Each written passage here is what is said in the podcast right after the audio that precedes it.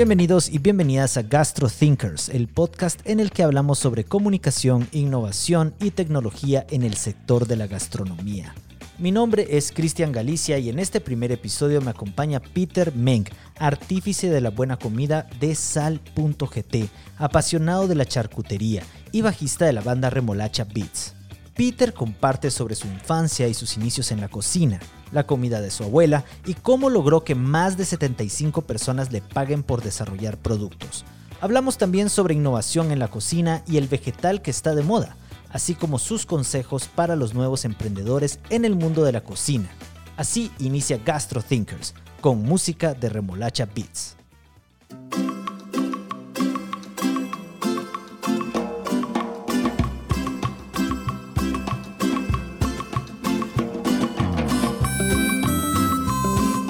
Y al ritmo de Remolacha Beats, tenemos aquí a Peter Meng, bajista de la banda, ¿cierto, Peter? Así es, bajista de la banda. Si me presentaran como el bajista de Remolacha Beats, el resto de mi vida yo sería feliz. ¿A eso te podrías dedicar entonces? me podría dedicar, sí.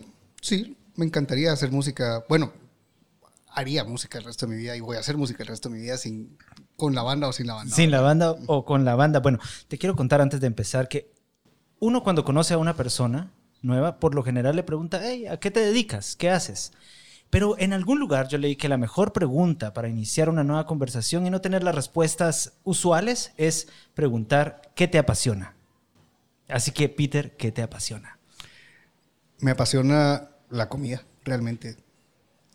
No hay otra forma, no hay otra, otra palabra que, que, que salga y que salga así de, de natural para mí. La comida, eso es lo que te apasiona. Así es. Ya somos dos. Pero bueno, hoy estamos acá para hablar sobre precisamente la comida. Por eso el podcast se llama Gastro Thinkers y he decidido inaugurarlo con vos. Porque me parece que eres una persona que piensa todo el tiempo en comida, ¿es así? Así es, así es. No, no es que esté comiendo todo el tiempo, porque si no ya no, no hubiera entrado por la puerta, pero sí estoy pensando todo el tiempo en comer algo, en, en ver en qué puedo crear. Eh, cuando salgo de viaje, lo primero que hago es irme a meter a los mercados y, y tratar de entender qué es lo que pasa y qué es lo que come la gente. Eh, así que comida todo el tiempo. ¿Qué mercados visitas? Los más populares, cuando se puede, eh, los donde hay restaurantes, donde hay comida, a veces los que recomiendan. eh, hay países que tienen unos mercados lindos, que son impecables y que son más, más limpios y ordenados que el mejor de los restaurantes. Eh, esos también, los que sea. Los que sea. ¿Algún mercado al que has ido y dijeras, "Es- me siento como en casa? Eh, úfale, sentirme en casa. Fíjate que para sentirme en un mercado en casa tiene que ser un mercado sucio, un mercado eh, más latino y definitivamente por los mercados de Oaxaca me hacen sentir eso, ¿verdad? Y, y qué bien que dijiste la palabra Oaxaca, porque les quiero contar a quienes nos escuchan, estamos grabando en El Tope, que es una venta de mezcales. Y los mezcales por lo general son de, de Oaxaca, ¿verdad? Sí, Oaxaca es una de las regiones que produce mezcales y, y en el tope pues lo que hemos hecho es ir directo nosotros a Oaxaca, ir a platicar con los maestros mezcaleros y comprarles directo a ellos los mezcales o algunos de los mezcales que tenemos acá. Pues que bueno, mira, yo la vez pasada probé ese que se llama Siete Diablos, el ensamble, y yo lo recomiendo. Desde ya, a quien esté escuchando esto, venga al tope a disfrutar uno de estos mezcales junto a los eh, chapulines. Así es, tenemos chapulines, tenemos sal de gusano, eh, pa- para tomar los mezcales tenemos, en este momento tenemos 40 mezcales diferentes ya. Eh, Creo que me atrevo a decirme que, que somos o el primero o el segundo lugar con variedad de mezcales aquí en Guatemala. Felicitaciones, Peter, pero toda esa historia tiene un inicio. El Por que estés supuesto. hoy hablando de mezcales, de mercados, tiene un inicio. Y según la página Gastronomía de Guatemala, te has involucrado en la cocina desde los 11 años. ¿Cómo te iniciaste? Eh, me inicié en el restaurante de mis papás, en el Chinito Veloz. Desde, desde chiquito me interesó, me gustó y me, y me pusieron a trabajar. Ahí sí que me pusieron a ayudar porque era eh, un restaurante pequeño en ese momento que empezábamos en la familia y, y empecé a ayudar con lo que fuera necesario. Eh, y cuando no quería ayudar, me ponían a ayudar. Me acuerdo muy bien una vez que por bien portado me suspendieron del colegio y me obligaron, mi castigo fue pelar camarón durante un día. Ese día que estuve suspendido pelé camarón. ¿Y el olor? Ese no es problema. no es problema. No, te Pelarlo acostumbras. En este, en este negocio te acostumbras a oler a comida todo el tiempo Eh, ahora que estoy en los ahumados, hijo, la cuelo a salchicha ahumada permanentemente. y, y, por cierto, yo cuando era niño también, una vez me creí chef. Y me recuerdo que junto a mi mamá hicimos eh, unos dedos de mozzarella. Y yo estaba feliz, pero yo tenía como 11 años, todavía miraba las tortugas ninja. Pero en esa época estaba yo feliz porque la receta pedía que llevara un poco de cerveza. Y fuimos a la tienda a comprar cerveza cuando era pequeño y dije, wow, voy a comer cerveza. Y para mí fue una revelación. ¿Tienes algún recuerdo así de aquella época? Eh, sí, recuerdos, recuerdos de la niñez y, revelaciones hay, hay, hay muchas. Eh, yo creo que tal vez uno de los recuerdos más preciados que tengo eh, a nivel gastronómico, tal vez no fue una revelación, pero fue cuando me di cuenta, cuando me contaron la historia años después, mi tía, perdón, mi, mi, abuela hace unos, unos chiles rellenos espectaculares, unos chiles rellenos que, que a la final los sigo comiendo hoy en día y, y no pruebo ningún otro chile relleno en ningún otro lado porque sé que son los mejores del mundo y ya no los voy a mejorar. Dice la historia que cuando yo era chiquito eh, y salíamos, nos despedíamos en la casa de mi abuela, salíamos, mi, familia empezaba a caminar, y yo llegaba a la puerta, salía corriendo, abría la refri, agarraba un chile relleno, le pegaba una mordida y me iba. ¿Ah?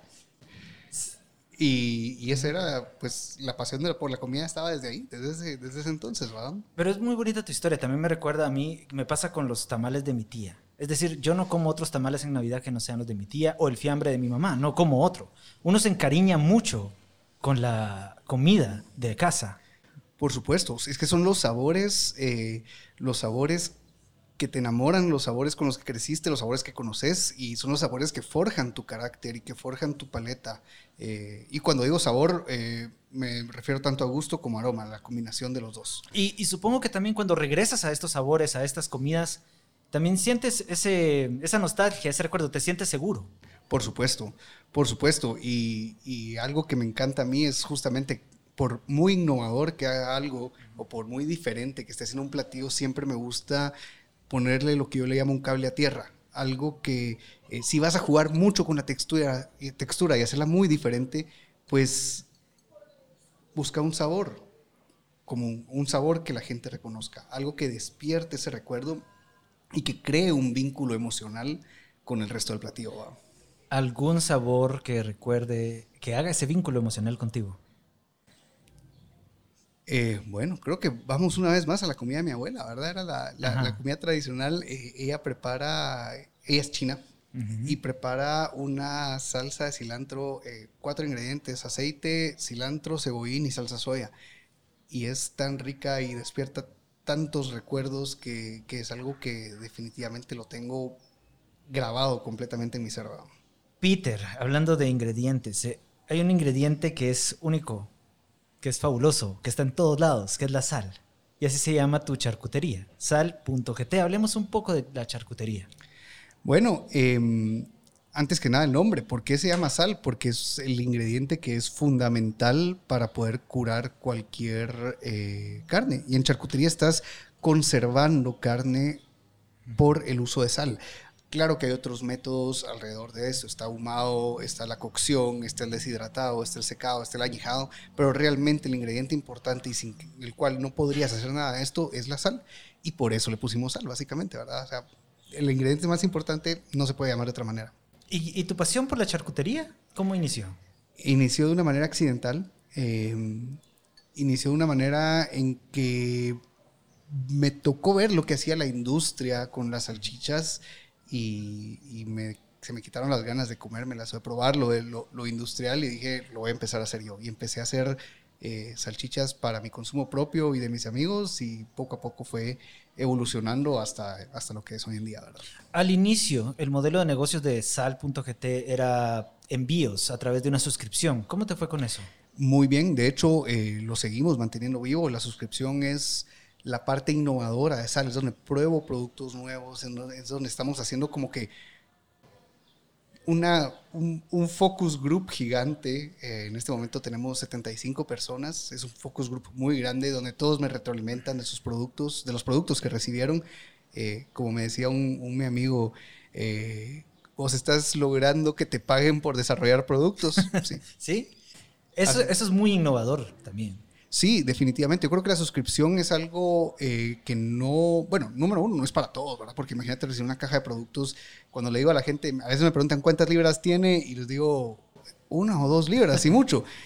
Me dicen tan poquito y por lo que está cobrando. Bueno, sí, pero después esa misma gente me dice, miren, no me logro acabar la caja del mes porque es un montón. Eh, entonces es para gente que recibe muchas, muchas visitas, que tiene que compartir, que le gusta el vino, que le gusta el, buen vivir. Y, es algo que, creo que no existía mucho antes de que nosotros lo empezáramos. Y, y, en ese sentido, te quiero preguntar, ¿hay productos que hayas hecho que realmente pues, no conectaron, que incluso a ti tal vez no te terminaron de convencer? Sí, definitivamente. Y, y hasta recuerdo que una vez cuando estábamos creciendo hubo un producto que salió mal, que no curó bien y que lo tuve que llamar. Tuve que llamar a todos los miembros uno por uno y decirles, miren, lo vamos a mandar a recoger porque no está bien. Eh, son cosas que han pasado. Hay productos que no conectan directamente con una persona, pero que conectan con otra. Y eso es lindísimo porque de repente le me dice, mira, me gustó este, este y este, pero este no. Pero este que no le gustó a esta persona, otra persona me llama y me dice, me encantó. Entonces es pues a final de cuentas son gustos personales, ¿verdad? Y, muchas veces ese, eh, eso de que la gente lo aprecie no va a ser necesariamente universal. ¿Cuál es tu objetivo con la comida que preparas?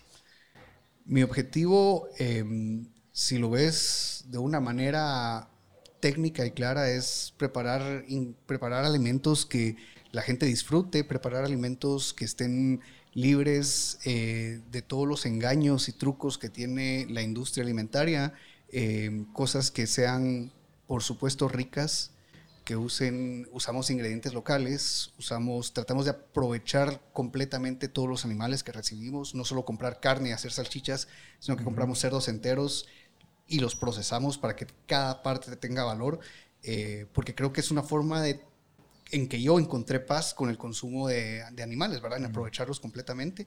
Hay gente que se vuelve vegetariana. Para mí fue esta la alternativa y, fue la, forma más, más rica todavía. Y, y, a ti que me escuchas, quiero invitarte a que vengas a conocer 14 grados y pruebes la deliciosa comida de Sal GT. El menú incluye clásicos snacks como el currywurst, orejas de cerdo fritas y mi nueva entrada favorita, y también de Sara, que está grabando video, la coliflor en tempura con barbacoa de sandía. No olvides tampoco probar los sándwiches como el Reuben de Pool Pastrami acompañado con ejotes ahumados y el clásico BLT. Por supuesto que si lo tuyo es algo envuelto en una tortilla, no puedes perderte de las mixtas 1904 con repollo, mostaza, guacamole y salchicha. Por supuesto, cada plato acompañado de una refrescante cerveza de cervecería 14. Mi recomendación, todo sabe mejor con una impunidad. Sal.gt en 14 grados de la mente de Peter Meng. Todas las carnes y salchichas son curadas y preparadas por ellos mismos, sin rellenos y aditivos o cosas extrañas.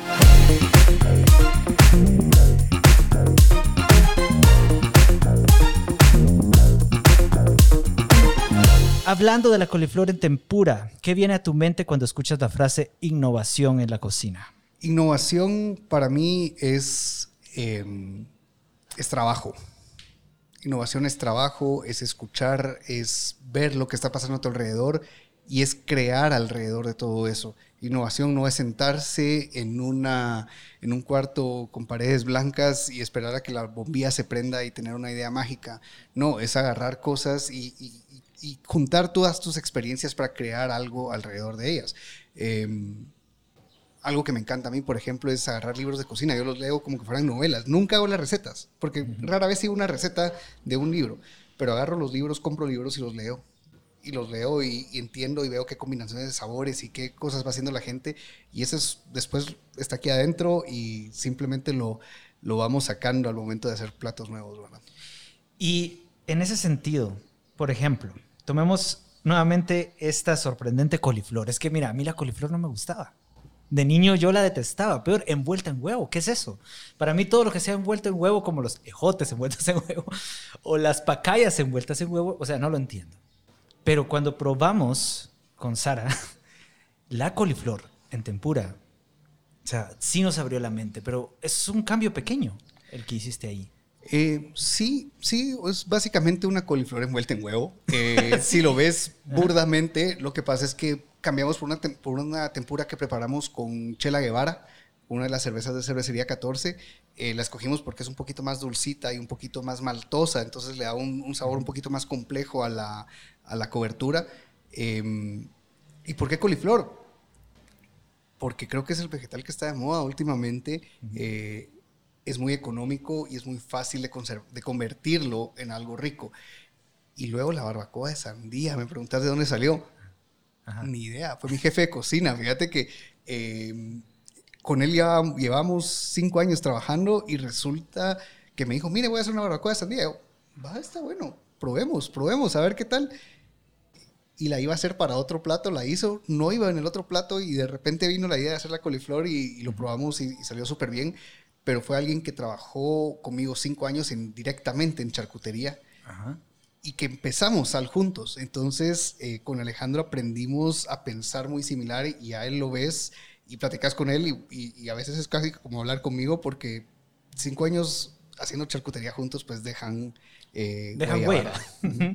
y mm, he visto también que tienes en el menú varias em, opciones completamente vegetarianas. Esta es una de ellas. Y hace poco mencionaste precisamente que hay personas que eligen el, el vegetarianismo, el veganismo. ¿Cómo, ¿Cuál es tu posición respecto a, a esta corriente? Mira, yo creo que mm, si lo vemos de un punto de vista ambiental, hay muchísimo que discutir y no creo que voy a profundizar mucho en eso. Creo que eh, el impacto ambiental del vegetarianismo o del veganismo puede ser tan fuerte como el del el de ser omnívoro. Eh, creo que el impacto ambiental puede ser tan fuerte porque no estás hablando de una agricultura regenerativa donde el animal eh, es parte del sistema que ayuda a que, se, a que toda la, materia orgánica vaya dando la vuelta y vaya cumpliendo su ciclo, el ciclo del nitrógeno, ¿verdad? Eh, entonces, en ese sentido, creo que hay mucha discusión que, tomar y, tener, tomar una, decisión muy educada es, creo que es muy importante. Sin embargo, yo lo veo muchas veces como un reto, que me digas, mira, hace algo vegetariano, pues probemos y que sea igual de rico, que sea más rico. Algo que no me gusta de todas esas tendencias es tratar de simular carne, por ejemplo. Ah. Y entonces voy a hacer una hamburguesa. No, hombre, no hagas una hamburguesa, hace algo mejor. Podés hacer algo mejor. O no lo llames hamburguesa, porque una hamburguesa es con carne. No lo llames queso. Hace una cuajada de algo y seguramente va a ser deliciosa, pero no trates de hacer una imitación pálida de algo que es muy bueno. Y en una ocasión, con unos amigos, eh, preparamos en una parrilla eh, carne de culote y otra que era estas Beyond Burger.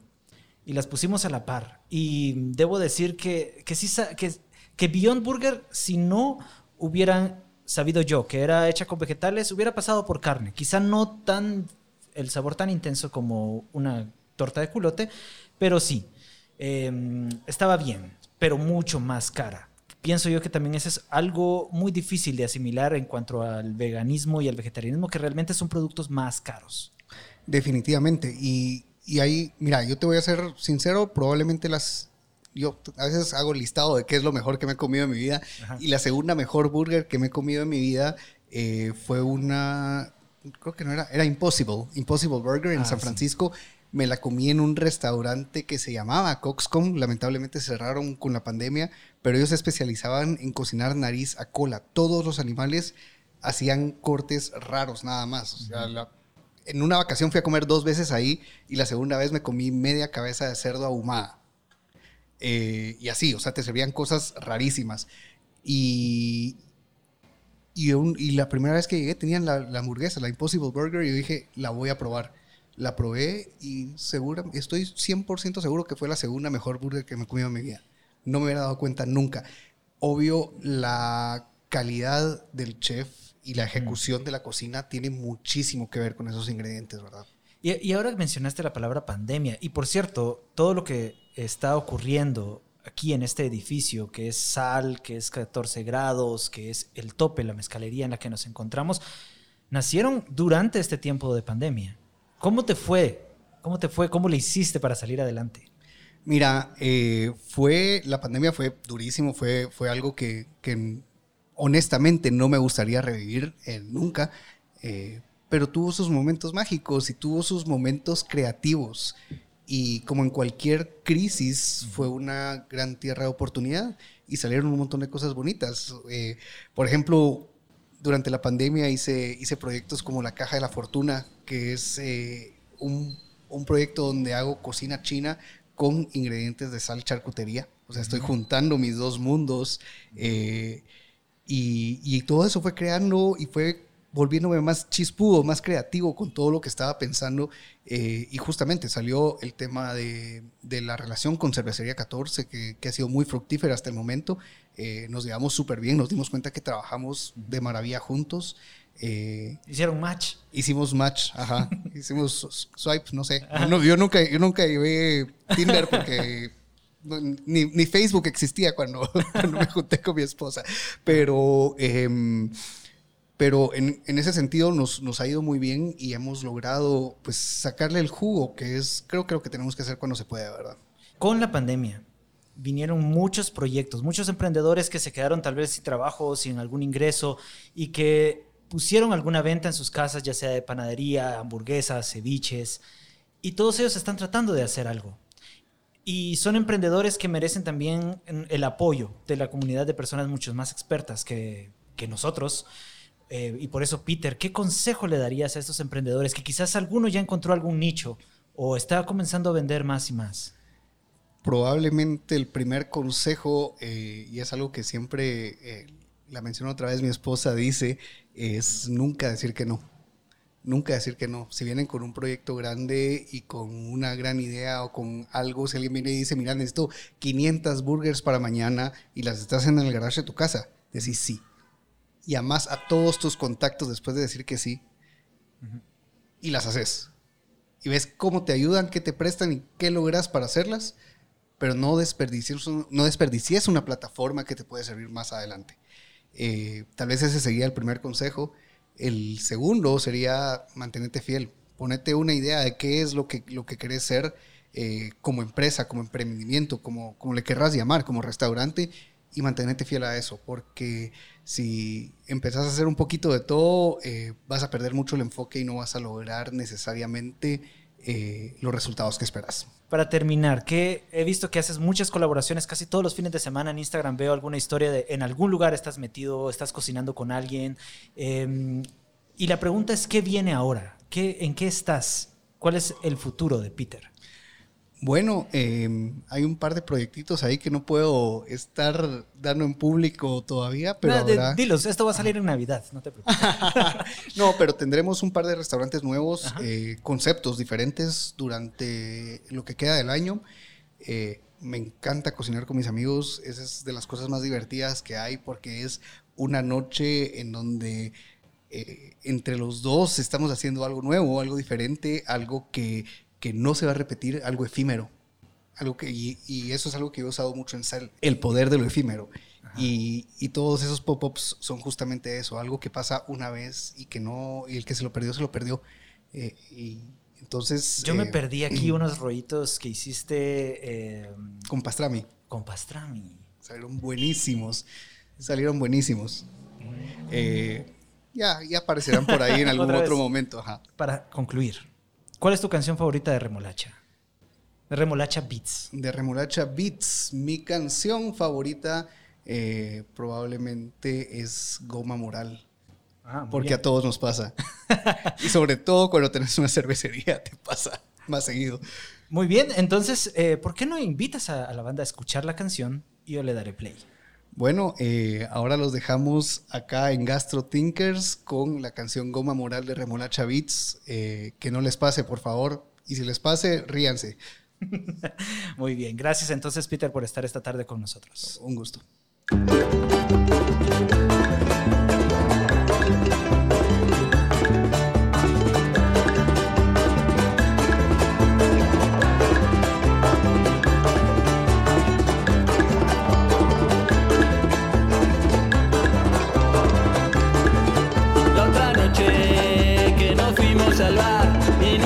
Que